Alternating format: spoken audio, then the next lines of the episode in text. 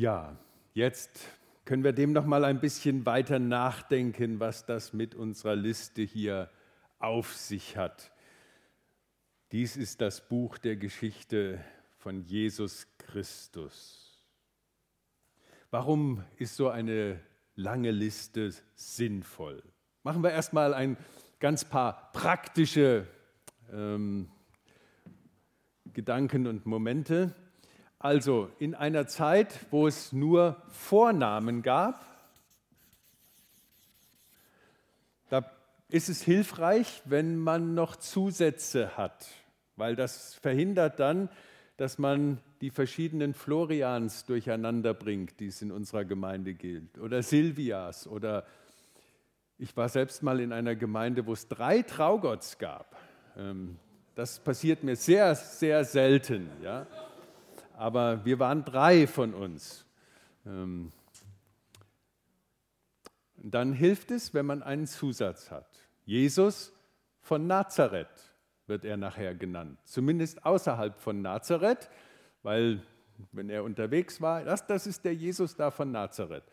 Und in Nazareth Jesus, der Sohn Josefs. So kann man in den Evangelien lesen. Ja? Da referieren die Leute dann das ist doch der Jesus, der Sohn von dem Josef. Dann weiß man, um wen es geht. Praktisch also.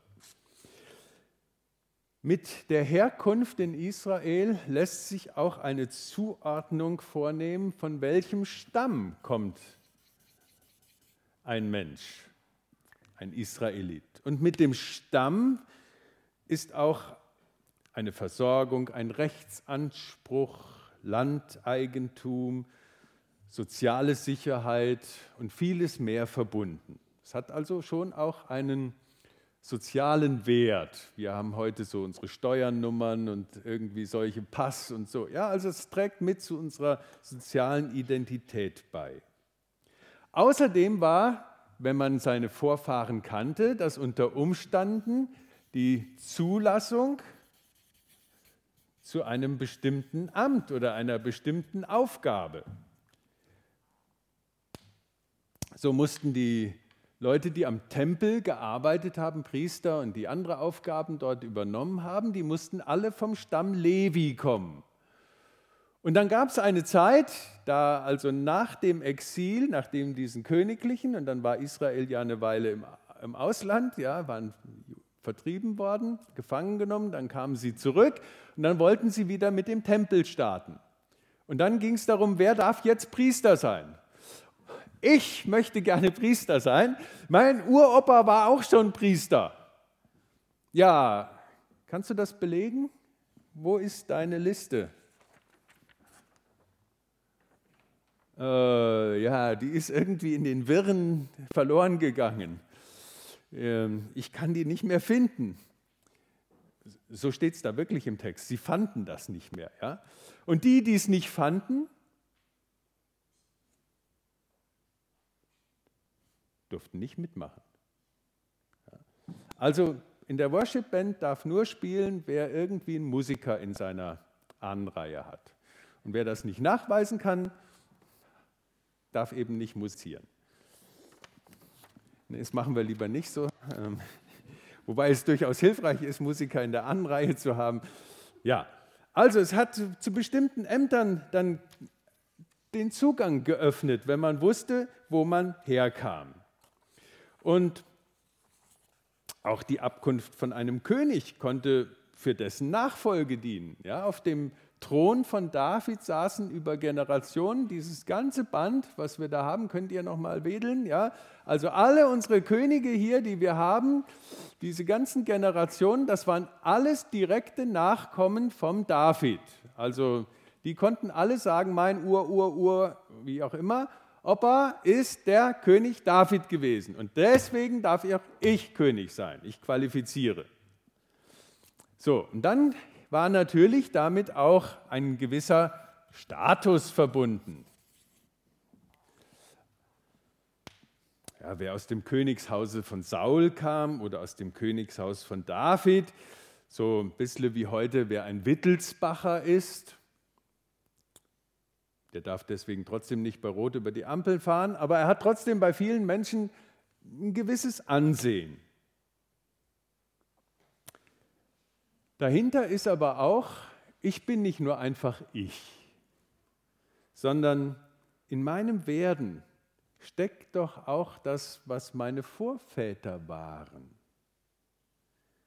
Ein Gedanke, der in der modernen Psychologie wieder viel, viel mehr Raum gewonnen hat. Collective Personality. Ja, davon wusste Israel etwas, dass Menschen ähm, das sind, was auch ihre Vorväter schon mitgebracht haben, was sie in ihr Leben mit hineingelegt haben, über Generationen hinweg. Und nicht zuletzt die literarische Erfahrung. Ja. Die biblische Literatur. Der fromme Jude und der belesene Christ wissen, solche Herkunftslisten können große Erzählungen einleiten. Das hat eine lange, lange, lange Tradition. Wir können jetzt zurückgehen bis auf die ersten Seiten der Bibel. In 1. Mose 5 finden wir das. Da beginnt die Geschichte von Noah, ähnlich wie hier die Geschichte von Jesus Christus. Das ist das Buch der Geschichte von. Genau die gleichen Formulierungen. Von Noah, der die Rettung der Menschheit zustande gebracht hat durch Gottes Gnade. Also das allein sind schon ein paar gewichtige Gründe, um zu sagen, ja, dann kann es schon sein, dass man auch in der Bibel so eine Liste mal für den doch nicht unbedeutenden Jesus von Nazareth, Jesus den Christus, Jesus den Sohn Gottes hat. Matthäus erfüllt also hier eine gewisse Erwartung, die vielleicht seine Leser hatten, zu sagen, wo kommt dieser Jesus eigentlich her? Und Matthäus beginnt mit seinem Kapitel ein Kapitel der Namen, während die, das zweite Kapitel dann ein Kapitel der Orte wird. Da kommen wir in den nächsten Wochen dann auch noch dazu. Jedes Evangelium hat seinen eigenen Start. Die sind alle ein bisschen anders, aber jedes, jeder hat sich Gedanken gemacht, wie er etwas seinen Staat, wie er den verknüpfen will mit der Vergangenheit und mit dem, was in seinem Evangelium dann wichtig ist. So, jetzt gucken wir uns ein paar Auffälligkeiten an, die in dieser Liste, und deswegen war es mir wichtig, dass ihr die heute vor euch liegen habt, die in dieser Liste von Bedeutung sind. Erste Auffälligkeit, dass gleich in der Überschrift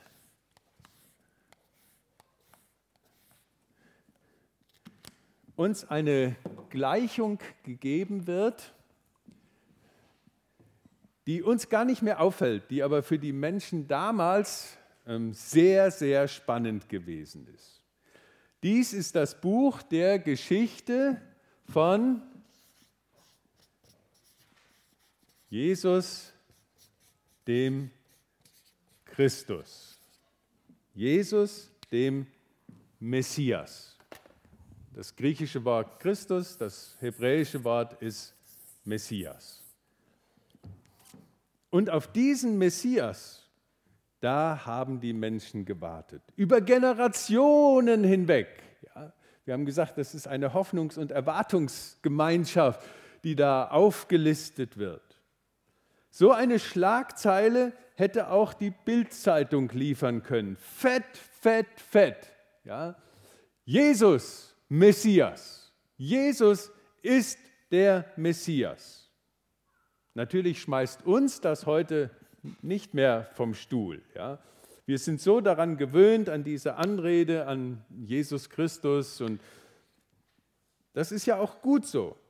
Aber auf der anderen Seite hilft es manchmal noch zurückzudenken, sagen, die Ersten, die das gelesen haben, für die war das eine Bildzeitungsschlagzeile, fett und dick.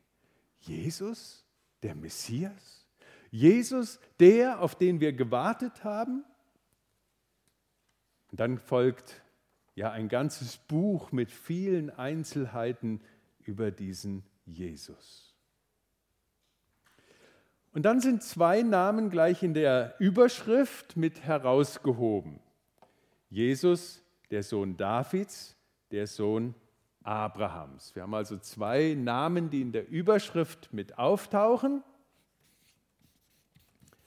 David und Abraham. Warum nimmt der Matthäus diese zwei Namen mit in seine Überschrift? Was will er damit schon mal für ein Signal setzen? Die zwei stehen für etwas. Der David steht für Königtum.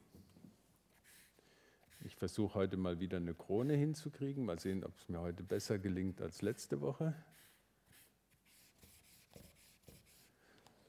Also, der David steht für Königtum, der große König David.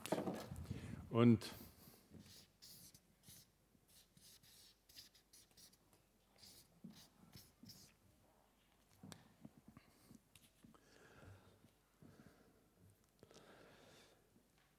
Und er ist der ehrliche Poet, der Liedermacher Gottes für Israel.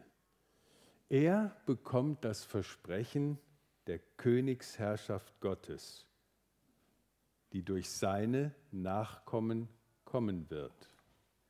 Also hinter dem König David steht das Versprechen der Königsherrschaft Gottes.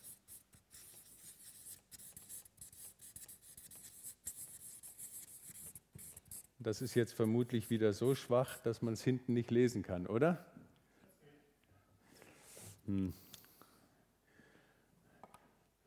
Also, Königsherrschaft. Und der Abraham? Was ist mit dem armen Abraham? Der Abraham kommt aus der Völkerwelt. Er ist der Erste, mit dem so die spezielle Geschichte Israels beginnt. Er kommt aus der Völkerwelt und mit Abraham beginnt die Geschichte Israels. Zugleich beginnt mit diesem Abraham aber auch etwas Besonderes, nämlich die Verheißung, dass Gott eine Geschichte für die Völker hat. Und das ist verbunden mit dem Stichwort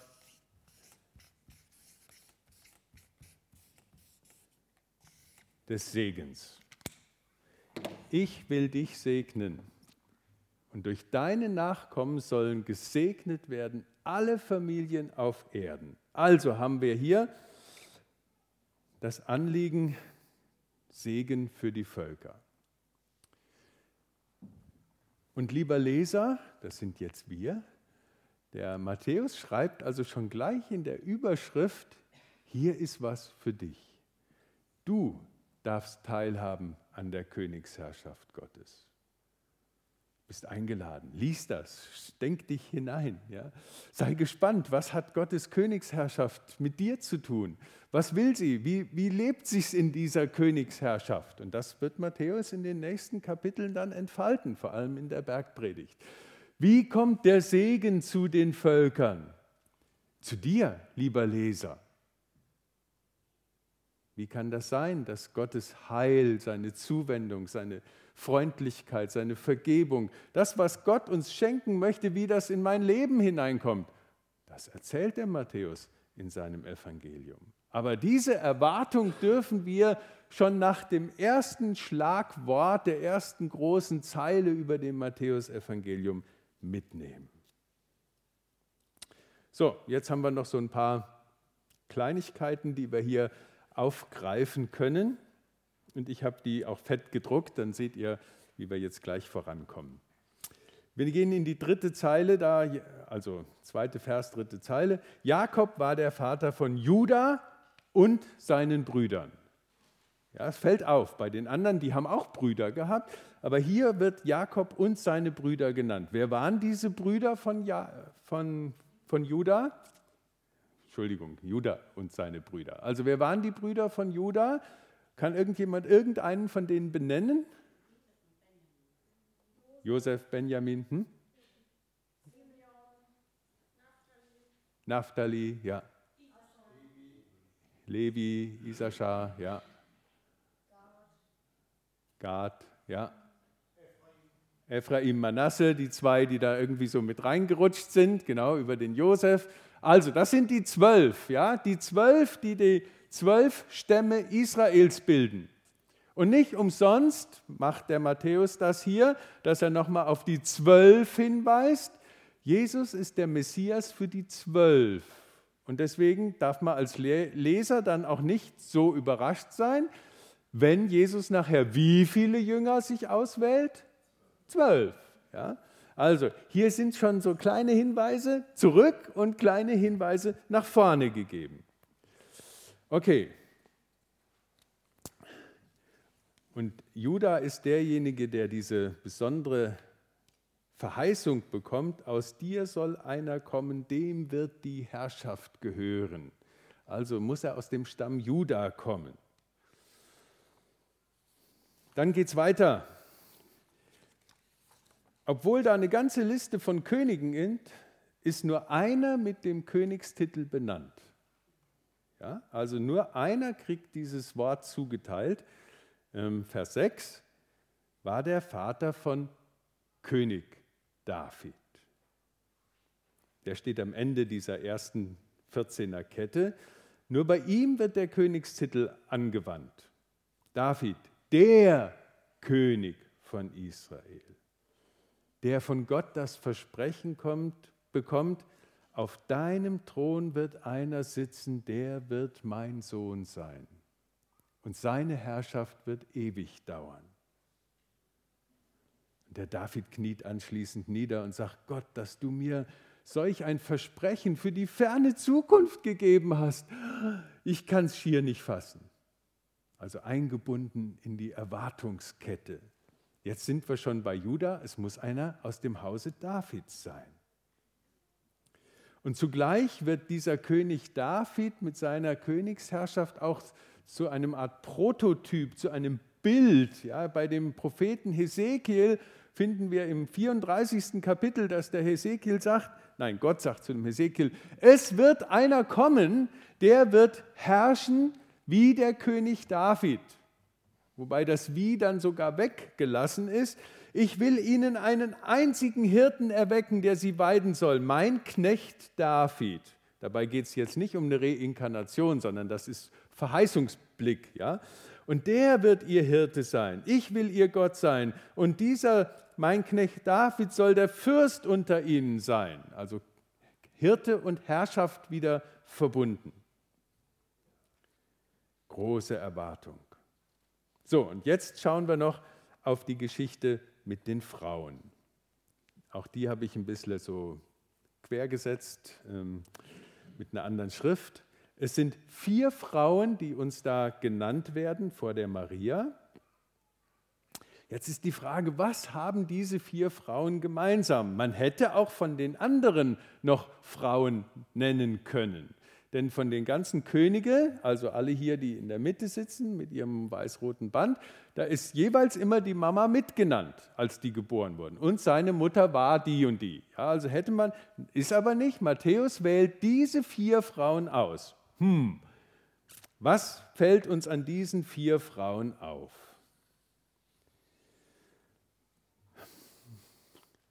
Sie sind, bitte? Ja, Elke.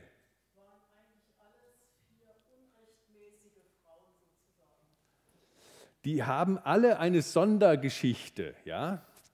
Ähm, da ist irgendwas nicht ganz gerade ausgelaufen. Also zum einen waren sie Ausländerinnen, die jetzt nicht zu dem Volk Israel gehörten, bis auf die Frau des Uriah. Wir wissen aus der Bibel, die heißt Bathseba. Ja? Aber Matthäus nennt hier eben nicht ihren Namen, sondern er sagt, es war die Frau der, des Uriah. Und wo kam der Uriah her? War ein Hethiter, wird auch in der Bibel genannt. Ja? Einer der ganz großen Kriegshelden von, von David. Ähm, also ein Ausländer. Also sie war die Frau eines Ausländers. Alle vier sind irgendwie quer reingerutscht und zum Teil auf sehr sonderbare Weise. Da sind auch Geschichten drin, die würden wir jetzt nicht so unseren Kindern erzählen und sagen, guckt mal, so macht man das, ähm, wenn man Partnerschaft einfädeln möchte. Ich erzähle das jetzt nicht im Detail, ihr könnt das zu Hause nachlesen. Es sind Frauen, also das eine ist vom Ausland und damit macht der Matthäus hier das wieder deutlich. Ja, es geht um Segen für die Völker. Die sollen Segen erfangen. Und auch in der Vorgeschichte des Messias sind die Völker schon präsent. Und dann sind es Frauen, die mit ihrem Verhalten und Handeln auch ein Stück Vertrauen in Gott ausgedrückt haben und mit denen er seine Geschichte geschrieben hat. Tamar, die hält am israelitischen Ehe- und Familienverständnis fest, obwohl sie Ausländerin war. Und Judah nennt sie nachher, sie ist gerechter als ich, obwohl sie da ein ganz schönes Ding gedreht hat. Rahab aus Josua 2 wissen wir, sie war eine Hure. Aber sie hatte Einsicht in das Wirken Gottes. Was wird Gott tun? Und sie hat Israel den Weg geöffnet ins Land und damit ihre Familie gerettet. Ruth, Moabiterin, die es wagt, gegen den ausdrücklichen Rat und Wunsch ihrer jüdischen Schwiegermutter zu sagen, ich will eine Konvertitin werden, Dein Volk ist mein Volk, dein Gott ist mein Gott. Ich gehe jetzt mit dir und nichts bringt mich davon ab. Und sie wird zum Vorbild auch des Glaubens und der Standhaftigkeit. Die Frau des Uriah, haben wir eben schon von gesprochen, sie wird schließlich Davids Frau, nachdem Uriah dann getötet wurde. Und ihre Initiative ist es, die den David dann dazu bringt, seinen Sohn Salomo als nächsten König zu benennen. Vier Frauen, vier ungewöhnliche Geschichten und doch wirkt in jeder dieser Geschichten Gott auf seine Weise. Und was haben die jetzt mit der Maria zu tun, mit der letzten Frau auf unserer Liste? Naja, nachdem wir diese vier aufgenommen haben, können wir erwarten, dass zumindest die Geschichte Marias auch eine ungewöhnliche ist. Der Matthäus bereitet uns darauf vor. Und tatsächlich, nachdem wir also diese lange, lange, lange Liste der Väter gelesen haben, war Vater von, war Vater von, war Vater von, kommen wir dann dazu, Jakob war der Vater von Josef, dem Mann Marias. Jetzt heißt es aber nicht, wie oben mehrfach, ja, mit der Frau des Uriah, mit der Frau Ruth, mit der Rahab, mit der Tama, sondern hier wird Maria abgesetzt. Maria, von der geboren ist Jesus. Also man wundert sich ein bisschen und sagt, hm, was ist jetzt hier anders? Warum ist das anders? Ähm, was will dieser Matthäus uns hier sagen, dass er nicht einfach sagt, der Jesus war einfach, ja, der Josef war der Vater von Jesus mit der Maria. Nein, nein, nein, das sagt er nicht. Der bricht das hier auf. Und genau der Punkt, wenn wir jetzt sagen, da ist doch irgendwas anders nach dieser langen Liste und diesen vier Frauen, irgendwie die Maria muss besonders sein und irgendwas ist trotzdem an der noch anders. Ja? Wenn wir an dem Punkt sind, dann sind wir vorbereitet für den nächsten Abschnitt. Jungscha, wenn es spannend ist, hört es auf. Nächste Woche geht es weiter. Ähm, übernächste Woche geht es dann mit dem nächsten Abschnitt weiter. Das macht der Matthäus hier ganz geschickt. Wie ist das mit dieser Nachkommenschaft, mit diesem Vater-Mutter-Sein ähm, von Jesus, mit Josef und Maria und dieser Jesus, der da doch der Christus ist, dieser ganz besondere, erwartete? Er wird es uns erklären. Heute sollen wir erstmal die Spannung und die Frage mitnehmen. So, noch ein letztes Wort. Konnte Matthäus eigentlich zählen? In der Geschichte wird uns erzählt, er war Steuereinnehmer. Also mit Zahlen muss er eigentlich was zu tun gehabt haben. Aber wer von euch jetzt ein Freund der Statistik ist und von Zahlen und vielleicht inzwischen schon nachgezählt hat auf seinem Zettel, weil es ihm so anders langweilig geworden ist und das ihm ein bisschen ähm, die Gedanken beschäftigt hat, der hat gemerkt, äh, so ganz stimmt das nicht mit diesen 14 da. Wir haben da mal 14 Namen, aber nur 13 Generationen. Irgendwas ist da nicht so ganz, also das ist nicht alles genau synchron, 3 mal 14. Und wer dann noch ein Freund des Vergleichens ist und gesagt hat, da gibt es doch noch eine Geschichte von Jesus, eine Vorgeschichte, und schon mal in seinem Smartphone geblättert hat, bei Lukas finde ich die in Kapitel 3. Jetzt vergleiche ich diese beiden Listen und stelle fest, äh, die sind auch nicht ganz identisch. Dann können wir jetzt eine ganz lange Debatte darüber anfangen, welche Erklärungsmodelle es da gibt und ganz verschiedene Forschungsergebnisse, die dazu geführt haben, dass wir das wie und auch immer deuten können. Das ist prima Stoff für einen Bibelkurs, aber heute Morgen im Gottesdienst wollen wir das nicht vertiefen, sondern es geht ja um das Evangelium des Matthäus. Welches Evangelium will er uns also mitgeben? Erstens, Langweiler also Texte, die eigentlich langweilen, können auch einen inneren Reichtum haben und ihre Botschaft entfalten, wenn wir aufmerksam mit ihnen umgehen. Wenigstens das könntet ihr vielleicht heute mitnehmen. Das wäre schon schön. Zweitens, Hoffnung trägt einen Namen. Jesus ist der Messias, auf dem alle Hoffnung ruht. Und wenn wir uns mit diesem Jesus beschäftigen, dann darf auch Hoffnung und Zuversicht in uns wachsen. Schöne Aufgabe für die Adventszeit. Drittens, Gott will dich und mich als Leser des Matthäusevangeliums mit hineinnehmen in das, was seine Königsherrschaft ist und hineinnehmen in das, was seine Absicht ist, Segen zu den Menschen zu bringen. Und viertens, Brüche in der Biografie sind kein Hindernis, um sich auf Gott und seinen Weg einzulassen. Das erzählen die vier Damen, aber auch etliche der Herren hier, wenn wir ihre Geschichten im Alten Testament nachlesen. Wenn wir uns auf ihn und seinen Weg einlassen, er gebraucht dich.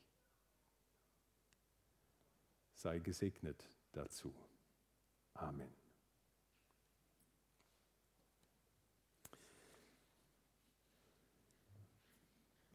Und dazu passt jetzt unser Lied, Freue dich Welt, dein König kommt. Jesus der Christus.